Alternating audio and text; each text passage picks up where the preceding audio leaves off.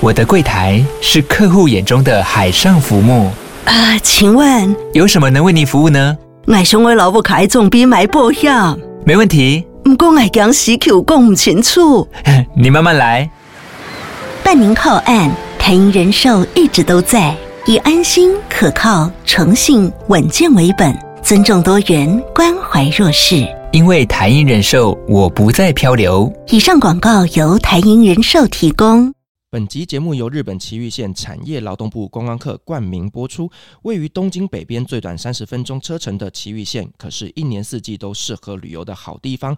春季可以去阳山公园或熊谷樱提防赏樱；夏天有长径岩叠的壮阔与蓝山町千年之愿的浪漫薰衣草原；秋天可以到宝登山坐缆车欣赏云海；冬天可以到致富欣赏三大冰柱的奇景。更多埼玉县旅游资讯，请上日本埼玉县东京北。北边的粉丝团哦，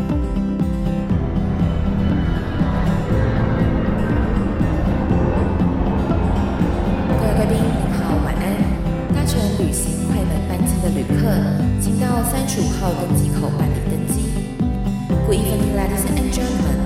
Passenger on the flight to Travel Charter, please proceed to gate number thirty-five.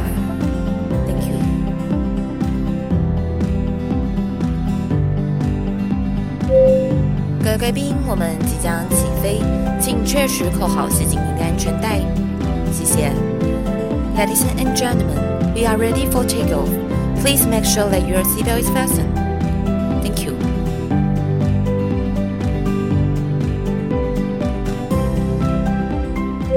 Hello，各位听众朋友，大家好，欢迎来到旅行快门，我是 Firas。今天这期节目呢，我想来聊一个我其实非常非常的常去，可是我跟他很不熟的国家，那就是香港。对，因为呢，大家知道以前我往中东旅行的时候，其实都是到香港去转机。但每次只要转机的时候呢，我就会可能呃花个十二个小时或者是一天两天的时间入境香港。去 shopping，所以对我来讲呢，香港就是一个购物天堂。除此之外呢，我可能对它真的蛮不了解的。所以呢，我们今天邀请到的呢是半个香港人，好，也就是我们之前在节目上面聊了很多关于东南亚那边的一些资讯文化的东西。那欢迎我们今天的来宾韵之。大家好，我是婉姬。大家好，我是韵之。啊，Firas 你好。听到你讲香港话，我整个哇起鸡皮疙瘩。对，那韵之，你要不要稍微跟我们介绍一下你跟香港的关系呢？嗯，主要是因为我妈妈是香港人，她十八岁的时候来台湾念书，那她念的是师大嘛？师大是不是毕业就出来当老师？对，那老师是不是每个每年的七八月就会放暑假？哦，对，嗯，所以放暑假还有寒假的时候，就会带我回香港探亲。那我就会在那边住一段时间，等到要开学再回来。也就是说，你每年的暑假都是在香港度过的？小的时候是这样子，嗯，对。那一直到我大概国二吧，因为要准备联考了，对，所以就这件事情就从此中断。嗯，那你长大之后还有再回去香港吗？有啊，就如果可以排得出假期，那就会回去看看大家。那么就是每次我们回香港的时候，就是全家族大团圆的时候，不然其实平常大家都非常非常的忙，也彼此很少联络。嗯。嗯那就是大家知道，就是前阵子啊，就是英国女王伊丽莎白二世呢，她就是过世了之后，其实不只是在英国那一边有非常非常多的一些纪念的活动，包括像是在香港也是哦。所以香港那一边人，因为我们知道香港其实是在一九九七年以前呢，它是呃由英国那边统治管理的，所以呢，在香港老一辈的人呢，其实他们对于英国的关系是非常非常的紧密的。所以我们可不可以稍微聊一下，就是呢，在香港那一边跟英国女王的连结呢？好，因为我们知道英国是全球最早的民主国家，对对，可是它也是非常老牌的皇室，就是封建的一个制度，在呃维系着所谓的英国的文化精神。在台湾，我们常常会很。无法理解，就是你又是民主国家，你又有皇室，那到底是怎么回事？很冲突啊！对，很冲突，就是你的那个封建的余毒是不是没有被清掉？好，那我自己在香港的观察就是，香港它是一个大家都知道，在九七以前它以法治为傲嘛，我们是法治社会，对不对？可是有另外一个大家很熟悉的名词，叫做香港皇家警察啊。对，哎，有在看港剧跟电影就会知道，那是香港人的骄傲。那为什么香港皇家警察是一个骄傲呢？那就跟这个英国皇室有关系。那英国皇室它在香港的一个象征，或者直接说英女皇在香港的象征，就是所谓的文明。然后香港人叫她势头婆嘛，嗯，那势头婆翻成我们用普通话讲就是老板娘的意思。那只要这个社会上各大头之间有什么纷争，那势头婆就要出来协调。哦，所以他的地位就等于是所有人只要吵架就去找他就对了。呃，不会去找他，但是他会看到情况很糟糕的时候，他就会出来协调协调一下，或者是出来表个态，okay. 请大家收敛一点，嗯、哼哼对之类的。对啊，那有很多在这个历史的变迁之中发生的一些紧张的形势，其实都在英女皇出来跟大家挥挥手，或者是做一些什么举动的时候，就可以让这个危机稍微缓解。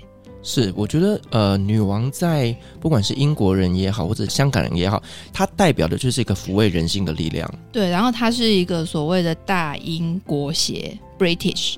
对，我们在台湾常常讲英国英国，但其实它应该是叫做 British，就过去那个古典的日不落国的那个象征，就由这位伊丽莎白二世完美继承。那他不仅仅是所谓的过去封建时代的国王，他也是所有这些英国曾经殖民过的土地所有人民的共同的精神领袖。虽然不见得每一个人都认同这件事情，对，可是对于很多经历过英国殖民时期的人，或是受过英国殖民时期定下来的社会规约、法治规章等等的这些影响而得利的人。他们其实对于过去英国皇室的这些文化、高雅的文化等等的文明的高度是非常非常憧憬的。嗯，而且就是有一种骄傲的感觉。对对对对对。那我们可不可以来聊一下，就是在香港啊，有什么样是呃英国皇室留下来的影子？哦，如果讲到我小时候的香港，那个九七以前的香港，可以说我们生活中无时无刻都会见到英女皇。我不是说英女皇本人在我面前哦，是我们使用的钱币，嗯，它的反面就是英女皇，然后我们的邮票也都是英女皇。那当然，所有的政府机关等等的挂悬挂的那个画像也是英女皇，所以它是一个潜移默化过程，你就会每天一直看到它，然后就会知道这个是一个精神上的依归，这样子。就有点像是我们台湾早期哦，就是那国小教室里面都会挂孙中山。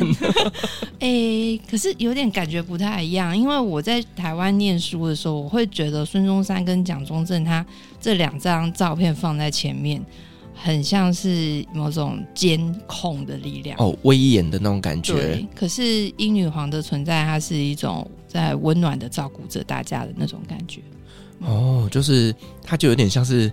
妈祖婆那种女神的感觉，类似类似，对啊，嗯，哦，所以说，其实，在那个呃回归中国之前的香港，其实、嗯、呃每一个角落都有英国女王的影子存在着。没错，然后再来就是香港有一条干道，主要干道叫做皇后大道，大家有印象吗？有一首歌，皇后大道东，皇后大道西，对对对对对，就是这一首歌。然后这首歌非常有趣，它虽然是。呃，用香港的一条道路做名字，可是如果你去看他的作词、作曲和演唱者，你会发现他是台港合作。对，这首歌是罗大佑唱的，然后他是林夕谱的词。对，林夕写词，然后罗大佑作曲跟演唱。那我记得一九九一年这首歌出来的时候，哇，这是轰动香港，不止香港吧？我觉得那时候台湾应该很红，也是也是，然后。那个时候台湾其实是还蛮流行听广东歌的哦。对对，曾经有过这样的一段时光。我追过啊。欸、对，我们的 Firas 是一个追星达人。对，就是大家知道我以前就是很追早安少女组嘛，嗯、但其实，在追早安少女组之前，我是追港星。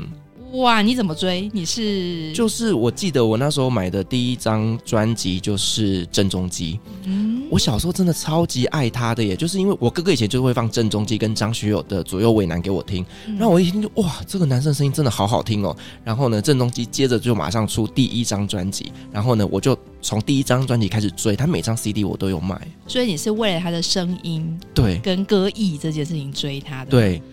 你有被他的那个本人的魅力所蛊惑吗？他长得不帅啊，这就是为什么我要问你这个问题。拜托，你知道那个时候留一头长发，我就心想说，这古惑仔嘛？对，就是我觉得好像那个年代香港的流行造型就是长那样。你看郑伊健有没有？郑伊健也是一头长发。对。然后后来像谢霆锋也有一阵子是留长头发的。就有有几年，呃，大概一九九五年之后有一段时间。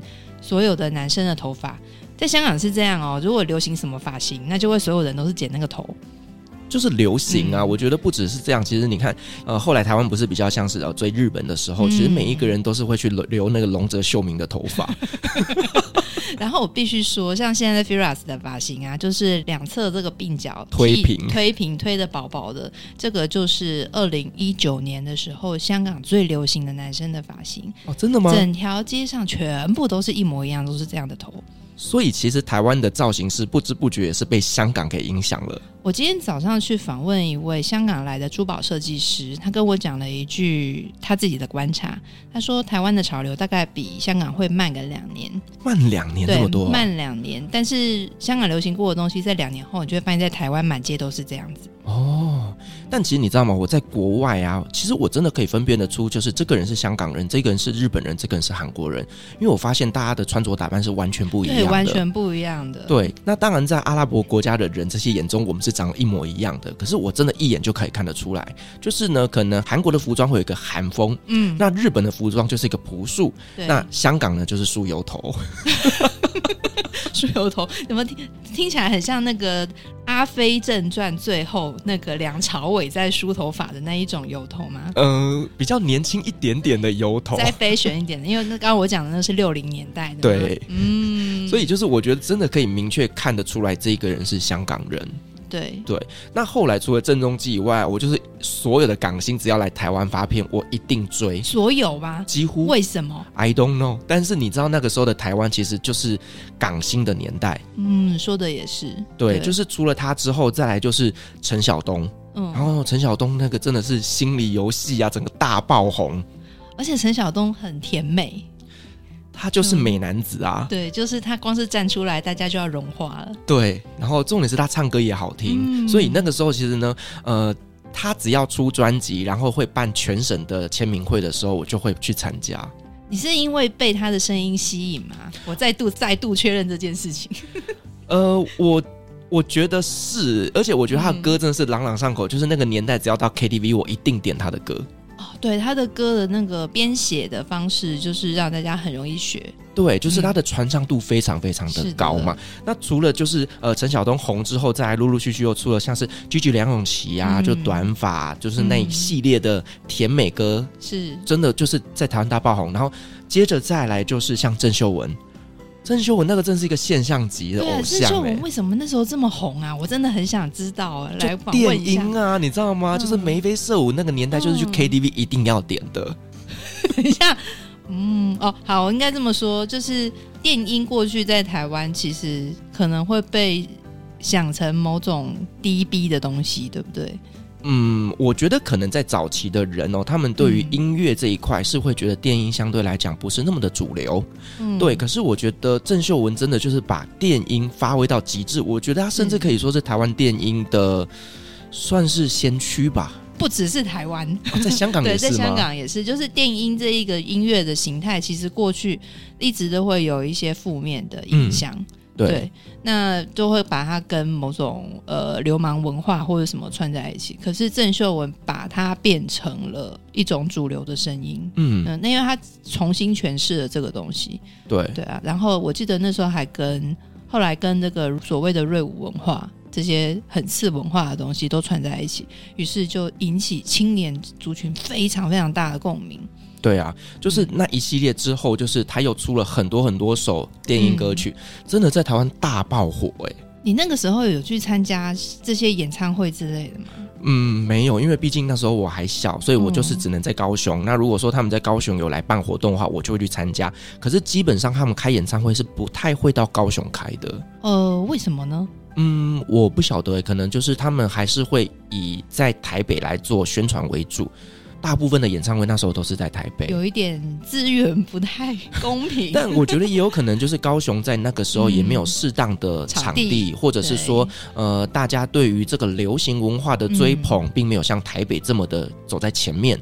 也没那么集中，对对对对，就人数比较少啦。然后加上高雄本来就地大物博嘛，就是地对，对人人都分在很多不同的地方。嗯，甚至可能也不会说什么想要花钱去看演唱会。嗯、我觉得那个文化还没有成熟啦，所以那个时候就是比较不会去参加这种演唱会。所以您是我们高雄朋友的先驱，哎，我就是个追星啊。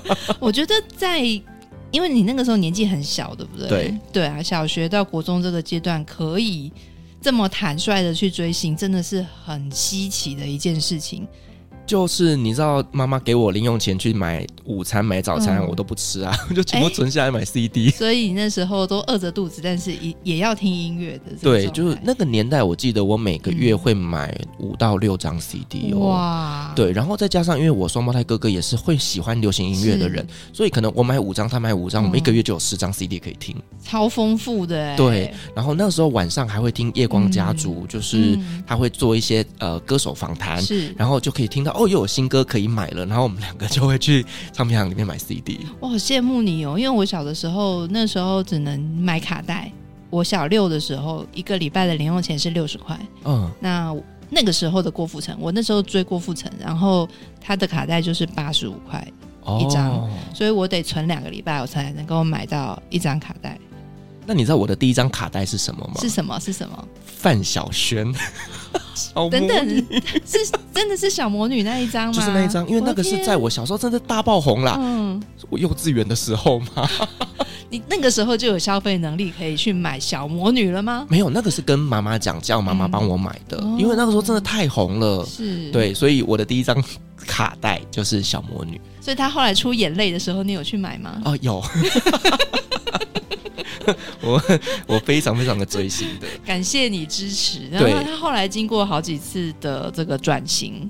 哦，他转型之后，我就已经开始往日本走了。你往日本发展，对对对，你也开始走向另外一个路线。嗯，没错。那所以说，像是我们刚刚讲的郑秀文之后，其实那个时候港星啊，他们还有拍连续剧，然后会演电影，其实也都是大爆红。我还记得那个时候最有名的应该就是张卫健吧？哦，你说孙悟空的那个张卫健？对啊。他那个时候就演了韦小宝哦，然后又孙悟空。等一下，那个时候在台湾是第四台在播，对不对？哎，有点忘记了耶。就是那个时候真的超红的，然后大街小巷都在放他的歌。然后我还记得我那时候买了他那张专辑呀。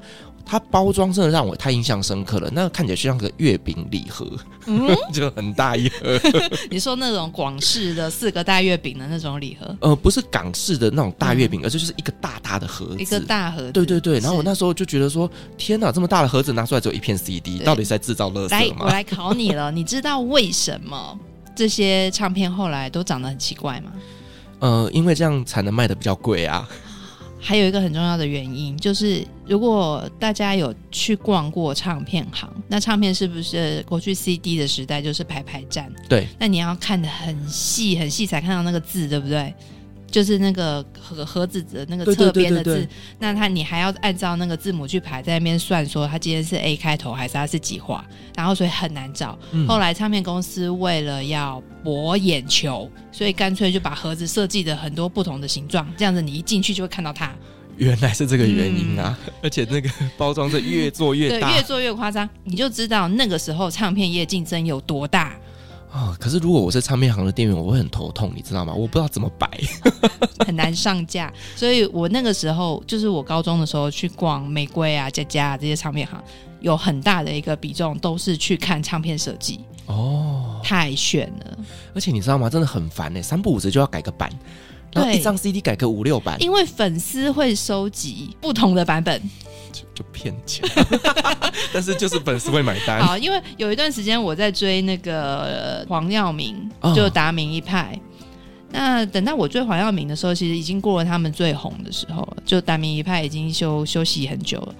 等到我要去找他们的唱片的时候，发现我靠，你这唱片怎么设计的这么怪？就是他每一次的唱片出来大小都不一样，然后更让我点点点的就是，他们不但每隔一年两年就会出一张新歌加精选，或是精选就在回库，然后选很多重复的歌又再回顾，对，然后每一次都是设计的非常的独特。然后呢，再来就是只要他换新东家之后呢，旧东家马上再出一张就是精选集来打他的新专辑。对对对对对，所以就是他有一大堆的精选集，然后我还要去比较到底每一份精选，我不敢说是每一张，因为他那个精选集通常都好几张合在一起。这个就是香港的设计文化，我必须说，香港的 design 这件事情是非常厉害的。嗯、然后唱片业把 design 的这个呃能耐发挥到极致。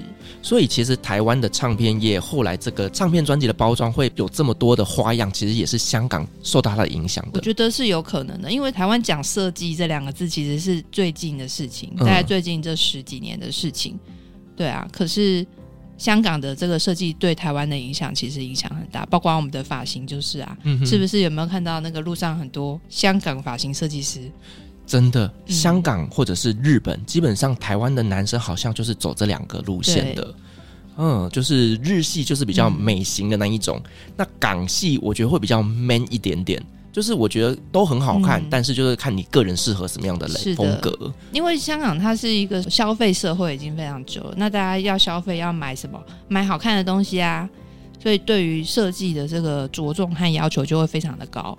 嗯，嗯，所以其实我觉得真的台湾受到他们很大的影响啦，嗯、尤其是台湾的流行音乐也是，因为后来出现了一个就是现象级的歌王陈奕迅。哦，他真的是歌王。对，他从你的背包、嗯、十年，那个真的整个是横扫全台湾的，不管是各个年龄层，应该是横扫全亚洲了吧？对，就是我觉得陈奕迅后来真的就是影响到了我们全台湾的一个流行音乐，像这阵子又出现一首现象级的歌，叫做《孤勇者》。你知道我前阵子就是去我阿姨家，然后呢，就是两个国小生就在那边唱《孤勇者》欸。哎，天哪！陈奕迅已经打到这个儿童的市场了。真的，我跟你讲，就是小朋友他们就把这首歌翻译成就是他们的呃痛苦，他们的心声。他们的痛苦，对，他们的痛苦是什么？愿闻就是写作业啦，然后干嘛的？反正就是我觉得小朋友很可爱，就是他们会把这些歌词改成他们自己的日常生活。哎，这让我很好奇一件事情。你小的时候听陈晓东，嗯，你心里在想什么？他跟你的生活经验有什么呼应吗？我坦白讲没有，因为小朋友哪有那么多的生命历程啊？对，我们真的什么都不懂，只是觉得说跟着流行，因为大家都在唱，我们就要跟着唱。说到这个，为什么会这么问？是因为我发现我学习怎么谈恋爱是从港星的这些歌曲里面去学的。诶，嗯。怎么学？就是他们有很多情歌嘛，当然后来就就被骂说是烂情歌啊。对对对。对，可是这些在爱情当中的酸甜苦辣，以及要如何去面对对方，比方像呃，我小时候有一首很有名的、非常非常 popular 的歌，就是草蜢的《失恋阵线联盟》。他总是。只留下电话号码，就是现在如果去去看这个歌词，就会想说这是什么渣女这样子，还是渣男之类的。我从那边去理解到说，你怎么样去面对一个女生，她好像喜欢你，但是她又可能有别的男生嗯在一起追她，嗯、你要怎么去面对这样的情况？我从每一首情歌当中去学习爱情的智慧。哇哦，好深奥啊！可是这个是听歌的人会真的会去想的事情吗？这是我好奇的。我坦白讲，有时候我觉得歌词的那个深度啊，嗯、是你真的需要到达某一个生命历练的时候，嗯、你才会有所感触到。你说，呃，国中国小生他们听到爱情的东西，他会有感觉吗？嗯、他根本不懂。对，除非他早熟。对，当然现在小朋友都很早熟啦。只是我觉得有一些歌词，例如说，好像周杰伦他的歌词，其实有一些是蛮深度的。嗯，那些东西都是你一定要有一定的文学素养之后，你才能够看得出它的美。是，对啊。所以我小时候真的我不懂，但是呢，嗯、我只是觉得旋律很好听。所以歌词就非常的重要啊！我甚至有一段时间认为我是从歌词里面学习文学的。真的，你知道我们在学土耳其文的时候，嗯、老师都是放土耳其歌给我们听，然后呢就发他的歌词，然后我们就一个字一个字背。对，因为跟着旋律比较容易上口。对，嗯而且你去了解他歌词的意思的时候，你会比较容易背起来。对，好，这边我就要来抽考你了，Firas，你追星追这么久，你有没有去注意到说这些歌手的歌曲当中，因为大部分的词曲写作者其实是同一批人，啊，林夕呀，他们那一辈的人，对对对，或顾嘉辉等等，对，你有没有发现自己特别喜欢谁写的词或曲？我觉得林夕的词有一些真的写的非常非常的棒，尤其是像是王菲嗯的那一系列，像是红豆，对，就是你会觉得说，怎么可以把红豆这两个字跟爱情结合在一起？是，但是他就是把这个歌词写得非常非常的美。对他把红豆熬成红豆汤这件事情，比喻成爱情的伤口。对，我那时候刚开始听的时候，真的是很疑惑，这是什么红豆？对啊，而且嗯那时候你都会觉得这首歌应该叫有时候吧？为什么叫红豆？为什么是红豆呢？等到我终于听懂了，他是讲说那个伤口的糜烂的那种疼痛感，哦跟红豆沙红就是香港那个红豆沙是互为隐喻的时候，我才哇靠，这个也太厉害了。真的很厉害。嗯，对啊，所以我那时候就觉得说，哦，这些香港人他们作词真的是很有深度，很有意境。对，然后再来就是因为我自己一半一半嘛，嗯，呃，对，然后我就会比较说，哎，香港出它一定会出两个版本。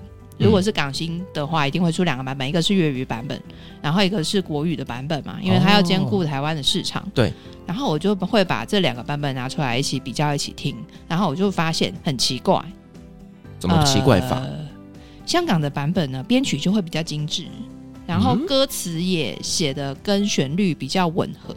OK，嗯，然后香港的版本的用纸跟印刷比较高级，可是台湾的就会比较朴素，以及那个歌词会跟旋律不太合。就是什么叫跟旋律不太合？就是呃，我举一个最简单的例子，就是中华民国国歌嗯，“三民主义，无党所宗”，如果用唱的“三民主义，无党所宗”，你听得懂我在唱什么吗？呃，我坦白讲，我听得懂啦。就我们知道歌词才知道它是什么嘛。可是如果说光是听到“三民主义，乌当所种”，就会在讲你用哪几个字在讲这一句话，嗯以及你在说什么。可是那个时候的港星在台湾出的国语专辑就会有这个问题。你这个让我想到，最近不是又翻红的 Twins 吗？对，他们的代表作就是《下一站天后》，嗯，可是他们那首歌拿来台湾，它叫做《莫斯科没有眼泪》。要命，完全没有 feel，有没有？什么叫做莫斯科没有眼泪？就完全没有意义的一句话。对，因为那张专辑我也有买，嗯所以我那时候小时候就听想说，心里想说，为什么莫斯科没有眼泪呢？等一下，我之前听你说你是有追过 Twins 的，对不对？对啊，那你在听《莫斯科没有眼泪》的时候，你是什么感觉？我坦白讲，我只是听旋律，因为我真的不懂到底为什么莫斯科没有眼泪。你在唱什么鬼？或许是因为太冷了，那你眼泪一掉下来，马上就结冰了。对，就是那个时候的港星在台湾的国语专辑会有这个问题，就是要不然就是不知所云，要不然就是感觉有点像是趁一波名气炒，就是炒一番这样子。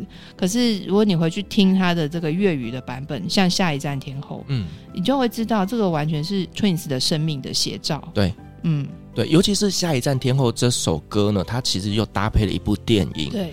对，所以你在看那部电影的时候，听到这首歌旋律一下，我跟你讲，嗯鸡皮疙瘩就起来了。然后我这边要帮大家补充一下背景知识，就是下一站天后并不是只有说他们下一步会到达天后的位置，而是香港有一个地方叫天后。嗯，我知道，嗯，就是他们的那个地铁，哦，下一站就是天后站。天后对，下一站天后，他用这个来隐喻。那这个天后站就在铜锣湾附近，对，所以他会讲到百德新街的恋人。那铜锣湾这一区一直到天后这一带，就是香港流行文化最集中、嗯最重要的这个重镇。哦，原来还有这个意思有，在它有这个隐喻在里面的。可是你要把这个东西翻译让台湾听得懂，其实是会没有办法，所以就出现了莫斯科没有眼泪、对，那因为后来我也追了一阵子的容祖儿，嗯，那容祖儿呢，她也是所谓的就是香港天后嘛，对不对？对对对，她的中文歌真的也是蛮莫名其妙的。说国语版 对不对？就是祖凡不及被宰。对他们就是香港这首歌红了之后，嗯、他们就想要来吃华语市场，所以就是硬是把它套上了中文歌词。嗯、但其实有没有真的很适合？就我觉得还是要看作词人的一个功力啦。嗯、对、欸，我想问你，那时候为什么会想要追容祖儿？我那时候也是因为他出第一张专辑的时候，我就很喜欢，嗯、对。然后后来他又出了一些中国风的一些曲子，嗯、然后后来有一首歌我记得叫《小小》吧，我那时候好喜欢。那后来他每一张专辑基本上只要有出，我大概也都会收。嗯，是因为很有共鸣吗？还是纯粹喜欢这个旋律？就纯粹喜欢，因为我觉得他的嗓音很特别，嗯、就是他的声音不是所谓的那种女生很高的声音，那也不是很低的，是可是就是一个很中性、很温暖的声音。对，所以我就是单纯喜欢容。容祖儿的嗓音，因为很特别。讲到这个容祖儿，你让我想起来那个时期，就容祖儿那个时期的香港哦。我那个时候去，那时候念高中，然后回香港的时候，就发现在香港有个很特殊的东西，叫做 MD。MD，MD，台湾没有经历过这一段，呃。就是香港人怎么听流行歌呢？我们在台湾怎么听？就是听广播嘛，会听到这个歌曲的讯息，然后我们再去找专辑，对不对？对就是一个很直接的一个过程。那在香港的话呢，就是大家会看电视，然后再来就是歌曲会分享给彼此。那时候还没有宽频网络，所以怎么分享呢？他们有所谓的 MD 机，呃，还有 MD 的随身听。MD 就是一个小小的磁碟片，嗯、那你就把这个磁碟片插进那个 MD 机。那你就一首歌，我随便讲一个数字，可能一首十块钱港币，那你就选你要的歌曲，他就会帮你把这些音乐存在你的 MD 里面。哦，那你就可以有一个自己做的专辑，就带在身上听。那你也可以做给朋友。所以等于你可以自己去下载喜欢的歌曲，对。哦，那对，还蛮棒的，就是不是强迫你买整张 CD，对对对对对对对，就是在那个时候已经有这样的概念，我真的超惊吓。然后就是在台湾还是要去买整张 CD 嘛，对，那通常整张 CD 里面就会只有一两首歌好听嘛。就是最红的两个主打，对对对对对，所以当后来有所谓的全主打出来的时候，那已经是好几年之后的事情了。哦，周慧精选，对对对对对对，喂，你好厉害，你完全知道我在说什么。没错，就是周慧的精选，每一张都是精选，每每一首都是主打歌。对，嗯，但也是有难听的歌啦，其实。呃。就因为以前的资源会，他他必须要很短的时间要把这个唱片做出来，所以他会集中资源在主所谓的主打歌，A 面主打两首，B 面主打一首，嗯，这样的一个做法。嗯、可是当有 MD 出来之后，他就打破了 A、B 面的规矩，嗯，那你是不是你变成每一首你都要主打，你才能够对，不然不好听的就不会被买。嗯对，所以就是消费者行为如何去重新影响到唱片市场对于一张专辑的规划。哦，就像现在大家都是会去就是网络上下载歌曲哦，嗯、那其实也是这样子，就是你可以挑自己喜欢的单曲做下载。对，所以这个也影响到现在，其实很多歌手他们是不出专辑的，就出单曲。对，他就是可能一年一张或两张单曲，嗯、然后大家就是去追这首歌，然后可能时间到了三年五年，他就出一张专辑。嗯、所以我觉得这样子对于歌手来讲的话呢，他出的歌曲反而变得更精致了。对，所以他就不会说像以前十首里面。有可能有八首就是粗制滥造，嗯、那其实是浪费大家的时间。对，尤其是在那个时候，就是华语歌坛就是大爆火的时候，嗯、很多歌手都是被强迫一年出两张专辑的。对，其实是非常非常痛苦。嗯，对啊，对啊，所以你看孙燕姿，她就是每次出完唱片之后，还要休息几年，嗯、出完唱片又休息几年。对啊，因为那个对身心的耗损太大。对，所以我觉得其实这个唱片业真的是会随着消费者的使用习惯而去做改变的。对。对，嗯，香港最近他们的流行音乐里面又是谁就是最红呢？现在就是 Miros 了，现象级的 Mirrors，而且他 Miros 对啊，他红过刚刚我们讲的陈奕迅，红过所有前面我们讲过的所有的歌星。我们各位来聊一下他现在这个爆火的现象级到底有多火？火到你会以为香港没有其他艺人啊？真的假的？嗯就是等于他盖过了所有的香港歌手。对，好，Miros 是谁呢？他们在台湾可能比较没有人知道，他们其实是一个所谓的少男团体。嗯，那我一开始也不晓得他们是谁，就后来发现我的这个脸书涂鸦墙，对，被 Miros 洗版。哦，这么严重？我所有的香港的朋友都在上传 Miros 的各式各样的消息，然后。呃追星啊、听演唱会啊、买他们的周边啊，巴拉巴拉巴拉，不分年龄、不分性别，所以 even 是老太太、老奶奶也喜欢他们。对，这是我很惊讶的。然后 Milos 的，我去看了一下他们的长，一开始看到 Milos 的长相的时候，我就在想，哦，就是所谓的花美男嘛。嗯。可是，当然，因为非常多讯息不断的被丢出来，然后我就发现，哎，原来好像不是只有花美男呢，就是他们有人歌艺很好，有人音乐创作能力很好，然后有人呃演戏也很好，然后舞蹈很好之类的。这可是这些都不是重点，重点是。他们都非常的谦虚，而且努力认真学习。就我们过去对于香港年轻人的印象，可能就会觉得他们也许很草莓啦，然后或者是很骄傲啦，很自以为是啊，嗯，等等的。可是这些特质在 Miros 身上你看不到，你会看到的就是他们苦干实干，就好像那个一九四五零年代的那个那一代的老人家。从零开始苦拼的那个精神，那他们到底为什么会这么红？你知道背后的原因是什么吗？对，因为他们大概是二零一八年的时候，在香港一个网络电视台叫做 View TV，嗯，View TV 选秀选出来的。那个时候其实没有什么知名度，那看起来也没有长得太特别的漂亮或者什么。因为有有一堆韩星可以追嘛，你不会去注意到本地的。对对对，然后以及在他们出来之前，其实香港的所谓的流行音乐，或者是我们讲说艺坛好了，因为都是影视歌三期的一个情况，已经很久没有巨星出现了。嗯嗯，可以说这个是四大天王的时代嘛。对。然后接着我们就知道张国荣跟梅艳芳的过世，嗯，大家就说巨星的年代结束了。然后之后还有谁？我们其实已经越来越不清楚。对对。好，那 Miro's 的出现其实跟二零一九年之后香港整座城市陷入一个很大的创伤是有关系的。那大家就开始转移注意力说，说去看到一群香港年轻人努力艰苦奋斗的故事。嗯嗯，最开始被吸引其实是这个。那再来就是他们真的呃歌曲的包装上面，或是歌曲的整个企划上面都是非常贴近香港市民的心声，去反映社会的现实。就不管是悲伤也好，或是悲愤也好，或者是对生命的无力感也好，可是他们在演绎跟创作的这个表现上都非常的精致，就等于是唱出了香港人的心声了。对。你说像最近台湾不是也有有有一首歌很红吗？哪一首？就是那个阿令去演 MV 的那一首哦。那一首歌其实真的是我听到身边的朋友是两极啦，就是有些人觉得真的是太好笑了，但有些人觉得很恶心。嗯对，就是我看到那首歌的 MV 的时候，我就想，嗯，这个很典型的反映了台湾的某一种很台、很台、很台、很草根的文化。可是，如果让我去对照说，在香港有什么有什么歌曲是可以反映香港的城市文化的？老实说，除了 Miros。我现在想不出别人了。嗯，他们真的是现象级爆火。我这边查到了资料，你知道他们有多夸张吗？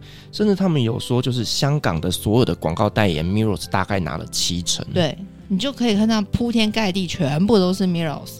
而且就是呢，也有一些呃丈夫、男朋友们，嗯、他们就组了一个社团，叫做“我老婆嫁给了 miros 导致婚姻破裂”关注组。对，因为这些迷 Miros 的很多都是女生，对，那就是把全部的精神力量都拿去追星。而且你知道吗？连韩国传媒首尔新闻都有一个标题叫做“陷入香港十二人男团 Migos 的妻子绝望的丈夫们”。因为老婆不见了，他的心思已经完全没有在自己身上了。真的，而且婚姻名存实亡。这，这是国际级的一个媒体耶。对对对对对对，就是可以知道他对于香港的这个抚慰的力量有多大。对啦，尤其是、嗯、呃，香港就是在二零一九年那边有一些伤痛的事情，然后再来就是因为新冠疫情，那导致很多的一个生活状况都跟以前比起来是相。相对来讲比较不容易的，对，就是有很多人，比方失业，对，然后呃，或者是商店就要关门，那在这种非常肃杀的一个气氛之下，Miros 把这个过程当中所有人的苦闷把它唱出来。嗯，对，所以我觉得就是如果说大家要想去了解香港最近的一个文化，可以去听看看 Miro 的歌。就是我觉得我自己听了是觉得，嗯，真的很很贴切香港现在的一个真实状况。而且我发现他们还有做另外一个路线，就是传承传统文化。哦，嗯。像是我们知道周杰伦之前呃有一些歌曲，像是很有名的《青花瓷》，嗯，会有一些所谓的中国风的东西在里面。那 Miros 也有做类似的东西，但是他们传承的就是所谓广东的文化，不管是 MV 拉回到广东的呃传统的村落去拍摄，还是这个歌曲的编曲，然后元素都跟过去的广东歌有串联，嗯。对，就是非常非常精致的设计去做文化传承这件事。对，所以我觉得其实香港真的呢，虽然现在啊大家就都说港星没落了，但其实不可否认的，就是香港在我们的华语的一个演艺圈里面，还是有一个很重要的角色存在的。嗯嗯。对，所以我们要对香港有信心。好了，那我们再聊回来，就是呢，嗯、其实我发现最近啊，在台湾你可以看到非常多的香港人，对，那甚至呢，也有很多的香港朋友，他们就移民来了台湾。嗯嗯、那这件事情其实我当时是有一点小困惑的，因为我每次只要搭乘飞机从香港回到台湾的时候，我会发现说，天哪，怎么这么多的香港人？反而我们台湾人是少数，到底为什么香港人这么喜欢台湾呢？嗯，你去过香港就会知道，香港是一个非常挤迫的城市。对，就是所有我们讲说石屎森林，石就是石头的石，屎就是拉屎的屎，石屎就是 就是水泥的意思。好，对，在香港我们叫它石屎森林。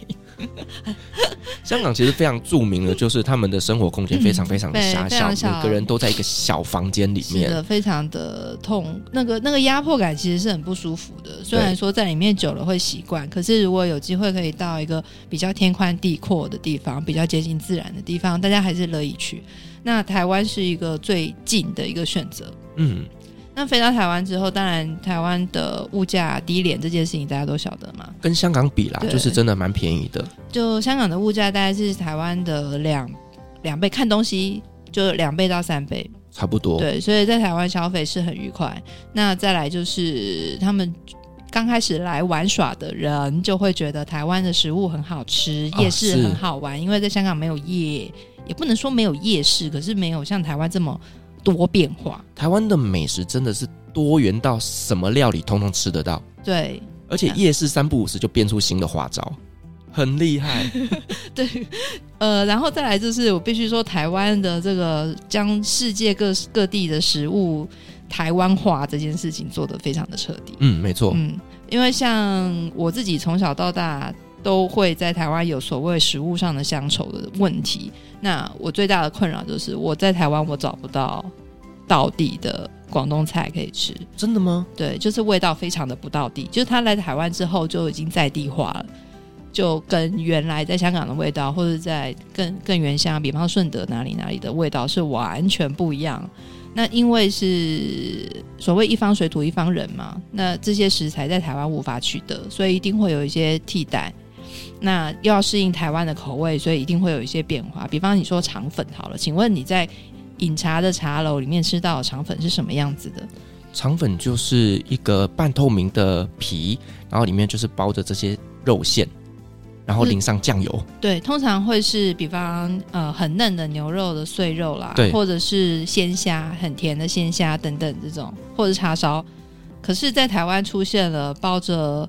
罐头玉米跟泡菜、欸、跟一堆五四三尾鱼，那个是早餐的蛋饼吧？对对对，他把早餐的蛋饼料跟那个肠粉的皮一起煎，一起炒，然后就变成了台式肠粉。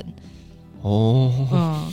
我我没吃过，所以我没有办法想象。但是我想象中那个样子应该就是蛋饼。对，可是它变成了一坨肠粉。因为你知道，其实，在南部的蛋饼跟北部的蛋饼不太一样。是不一样的。对，南部会比较多是做那种粉浆，嗯、然后它就比较厚，那个面皮就有一点点像是肠粉。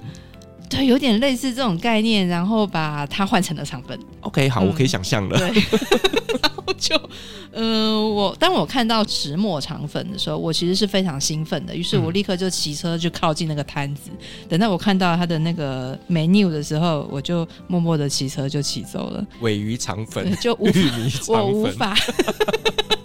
对，然后我就哭哭说：“我可以在哪里吃到肠粉？除了五星级大饭店以外，是对。那呃，这些就是台湾很有趣的一个现象，就是它可以把各式各样的的的东西变成在地化，对，在地化，然后变成创意料理。对，嗯、那香港人刚来的时候就会觉得，哦，吃这些创意料理很有趣啊、呃！不要让他们吃到跟家乡味有关系的创意料理，他们都觉得很有趣。对，对。”可是当他们在这边待久之后，就会出状况。什么状况？什么状况？就是他们发现我吃不到我日常吃的食物，就是我在香港日常吃的食物，在台湾是非常难取得的，除非我自己煮。可是也买不到原物料，在台湾买不到香港的原物料吗？首先这么近哎、欸，光是酱油就买不到。哎、欸，好，台湾的酱油是什么酱油？黑豆酱油，对不对？对，嗯。然后有分什么化学酱油跟原豆酱油，看价格，对，看价格，对。可是香港人会不晓得这些东西，然后他们会觉得台湾的酱油味道有点奇怪，比较咸吗？完全不同路数，因为呢，香港的酱油就是跟广东那边一脉相承嘛，所谓的生抽、老抽这些酿造的方式，然后使用的豆种。都完全不同，所以味道是不一样。嗯、然后，呃，香港的这些菜肴，它很多都是蒸的跟煮的。那出来之后就是要沾酱油，那那个酱油是会调过的，可能是甜酱油，或者是咸酱油，或者蒜蓉酱油等等等。可是这些味道在台湾都非常难复制，因为最根本的就是那个酱油没有。可是台湾不会有这种香港超市吗？你有在哪里有看过吗？没有，好像真的没有，没有啊。哦，oh. 就是没有。呃，应该这么说，就是我们会知道，像泰国来的。对哦，或是越南来的，他们的这个文化的特征非常的强，然后呃族群性也非常的强，所以他们聚居的，比方工厂区或是哪一区哪一区，就可以开他们的商店去服务。对，东南亚的一个超市。对的需求，比方我们可以在桃园火车站啊，或者是台中的东协广场等等看到所有要服务东南亚族群的这些商店。台北火车站地下街也很多。对对对对对，对。嗯台北火车站地下街是印尼的，对，对。就是那边一整排其实都是东南亚的一个餐厅，没错，因为它有这个群聚性。对，可是香港人来台湾，他是整个被打散，就是比方哦，从我妈妈那个年代，就是香港侨生来台湾嘛，那他们来人数就那么一点点，那不可能有特别为他们存在的东西。而且我觉得好像香港，因为跟台湾真的很类似，嗯、包括像是饮食，你说虽然有不一样，但其实大家就还是跟东南亚比起来，相近很多，差异没有，对对对，对，没有那么大。嗯，所以相对来讲，嗯、他们比较不会群聚，因为融合性很强。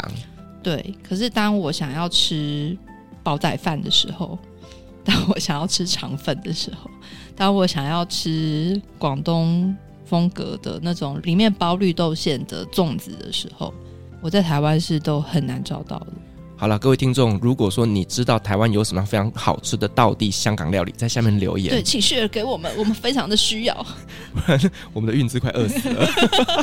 就我的会有很多的乡愁无法在那个呃饮食上面受到抚慰，这样是。那香港人他们来到台湾之后，嗯、他们如果要在这个社会下面生存下来，嗯、他们会遇到一些什么样的挑战呢？首先是呃，在香港的工作伦理跟逻辑跟台湾很不。不一样，嗯，我们之前好像有聊到一个谚语，就是我们出社会的时候，我们这一代在台湾出社会的时候，大概是一九九几年，然后两千年前后，那个时候我们的环境会告诉我们说，你出来啊，工作啊，你第一份工作要做满三年。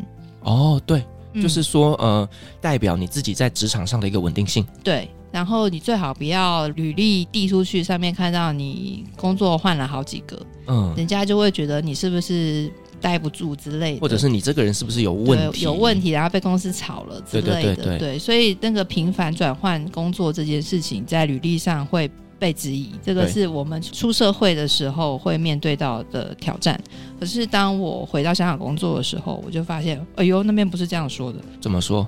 那边有一句俗谚叫做“鱼不过塘不肥”，鱼不过塘不肥，所以要过了塘才会肥，就是鱼要换水塘哦，才会变肥。我觉得也是有道理啦。对，然后呃，我一开始因为真的每天都会听到这句话，他们只要在讲转职，或者是因为在香港转职转工作，它是让人加薪最快的一个方式。对，所以大概一年叫做履历完整啦。一年之后就会被人家挖走，然后薪水可能就翻倍。确实啦，我觉得台湾职场现在也慢慢有这种现象，开始有这个现象。嗯，对，所以今天早上为了要来录这个节目，我特别打电话回家问我爸。哦，我以为你今天早上换了工作。嗯，对，我特别打电话回家问我爸，就是这一句广东俗谚到底是什么意思？然后你怎么问你爸？不是问你妈吗？因为我妈不在家，然后我就问他，哎，那个，因为我爸广东人嘛，就是越在越南出生长大的广东人。他说，哦，有有有有这句话，那是因为呢，鱼在不同的生长的阶段，你要从鱼苗开始，然后一直到养到大了，可以可以肥了再来吃，它其实需要不同的池塘。嗯。然后这些池塘，它每个阶段需要的喂养方式不一样，所以你不可能让一群鱼苗在鱼苗池里面一直养到它可以吃为止。你要在它的呃变大一点点，就要移到下一座池塘，然后不停的转换喂养它的方法，所以才会有这一句俗谚。OK。然后我就说我在香港的时候，大家都口头上就是像口头禅一样的在讲这句话。那我就问他你有没有听过，然后他就说，嗯、呃。在他的年代没听过，不过他在一九七几年在台湾，他是成大毕业的。他成大毕业出来，那个时候的台湾因为正在高速的发展，快速成长。对，对他说那个时候的大学毕业生很少人履历是满一年的。哦，为什么？嗯，因为台湾整个社会在蓬勃发展，你只要是人才，大家都在抢。哦，对对对，对挖角来挖角去，出高价挖角来挖角去，所以没有什么一个工作做三年这种事情，嗯、没有谁价高的者得，所以就直接把你挖走。对，他就举他的例子说，他的起薪是六千块台币，可是等他满试用期三个月的时候，就到八千。满一年的时候变一万二，哇，翻倍耶！对，翻倍，要不然他就被人家挖走啦。对对对，对啊，那其实相对来说，在香港也是这样的一个情况。嗯，就大约大学毕业生起薪跟所谓的社会的平均薪资是有一个很大的落差的。那你就要借由换工作，或者去跟老板去谈判，去把你的这个薪资拉高。因为这个也让我想起，就是我觉得台湾的薪资真的是一个很微妙的组成。因为呢，我曾经在网络上看到一个讯息，就是说台湾人平均薪资是六万，但我就心里想说，是谁呀？是谁？为什么？是谁平均六万？啊、还是说是什么大老板们他们把这个平均值拉高了吗？嗯、是，就是它是一个所谓的极高跟极低之后转换过来的中位数。所以像我在香港，很多人都问我说，那在台湾薪水怎么样？我就会很难回答这个问题。比方像我们是文科生，文科生毕业出来很可怜，就两万多块起薪的大有人在啊。就算你台大也一样啊。对对啊，我正大毕业之后，我的第一份工作也是二二 K。哦，你是二十二 K 时代，我就是二二 K 时代的。好的，那一年我研究所毕业出来，研究所都四千吧？就呃有有高一些这样子。对对，可是也是一样很惨的一个状况。对啊。你说这个薪水涨幅有没有可能到 double？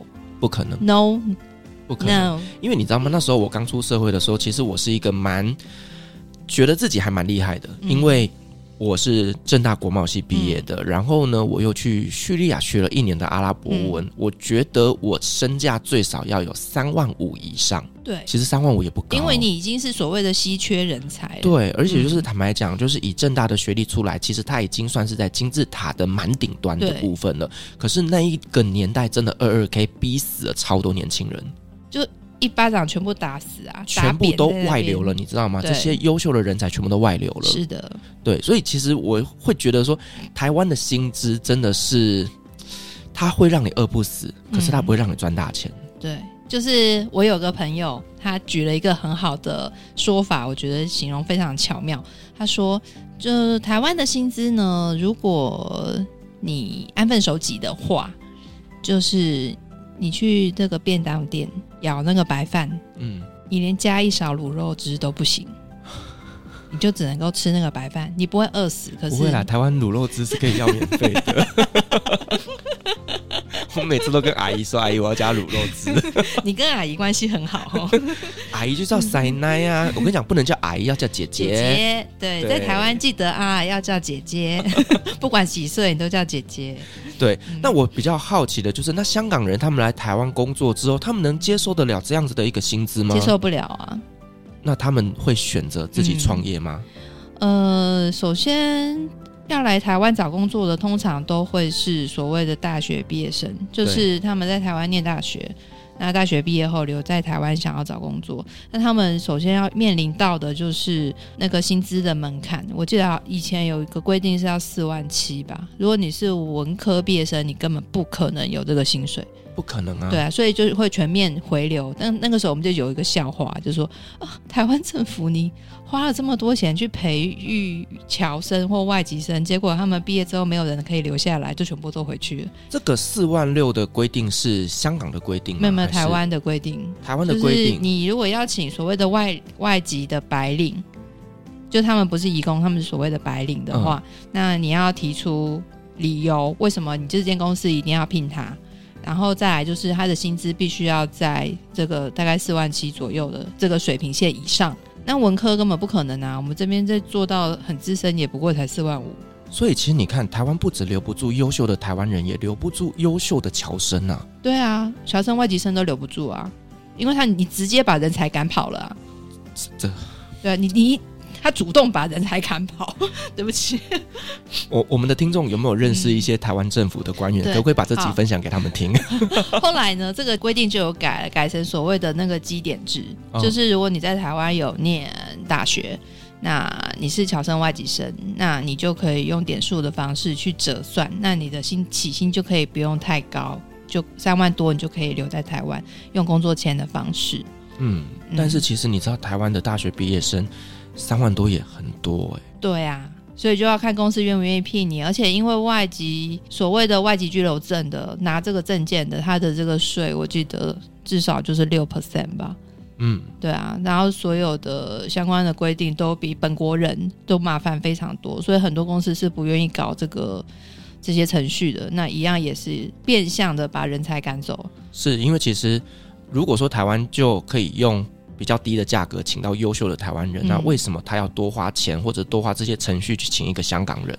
对，所以其实企业普遍也没有这么的喜欢用他们嘛。对，然后再来就是香港，如果说大学四年是在台湾念的，可能适应上还可以。可是如果说是香港的。那边大学毕业生来台湾，就是在香港已经工作一段时间，再来台湾找工作的话，那就会适应的非常的痛苦。我就有认识一些，他们是跟台湾人结婚移过来的，那他们在台湾要找工作，就发现职场文化完全不一样。因为在香港的工作的逻辑是，它是完全目标导向，我只要在预算内，然后可以用最短的时间、最少的人力把这件事情达成。那就是按照这个逻辑这样做，可是在，在在台湾不是哦，在台湾会用大量的人力、最长的时间、最少的支出、最没有效率的做法，对，然后去把这件事情完成。所以，呃，尤其在文化领域这个环境里面，你会看到三四个人一起做同一份工作，嗯，然后每个人都日以继夜，没有下班时间，然后去解决一个很简单的事情。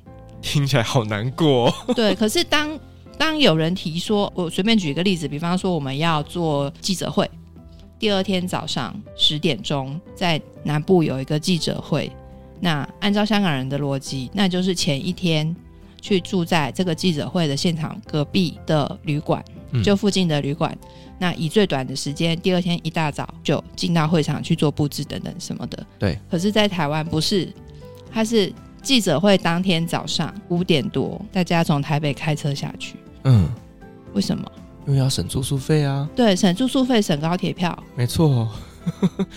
然后呢，你就把人力压到最痛苦的一个状态，因为他们所有人都睡不饱，然后所有人都非常疲惫的去执行这个工作。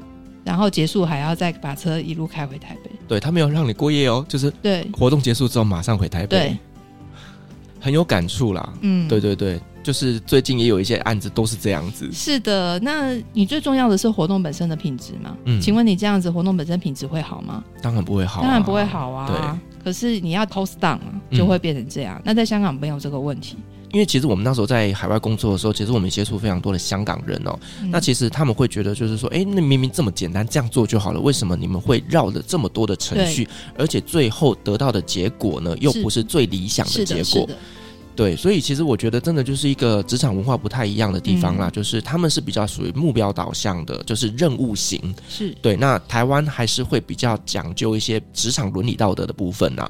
对，所以这个也是香港人来台湾要克服的。是，就是你要去适应完全不同的思考的逻辑。嗯，因为在台湾，cost down 这件事情优先所有的事情。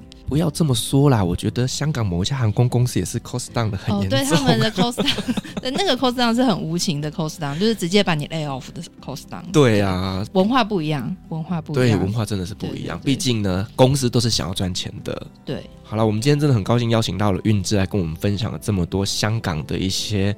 怀旧的故事，以及他们现在的一个社会现象。那我希望就是说，这集的内容呢，大家会喜欢。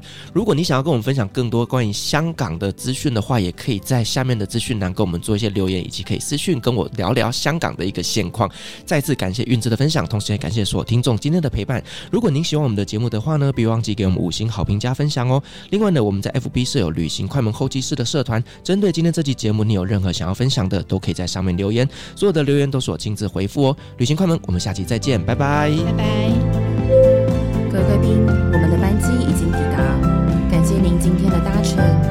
旅行快门每周三、周五与您在空中相会，祝您有个美好的夜晚，晚安。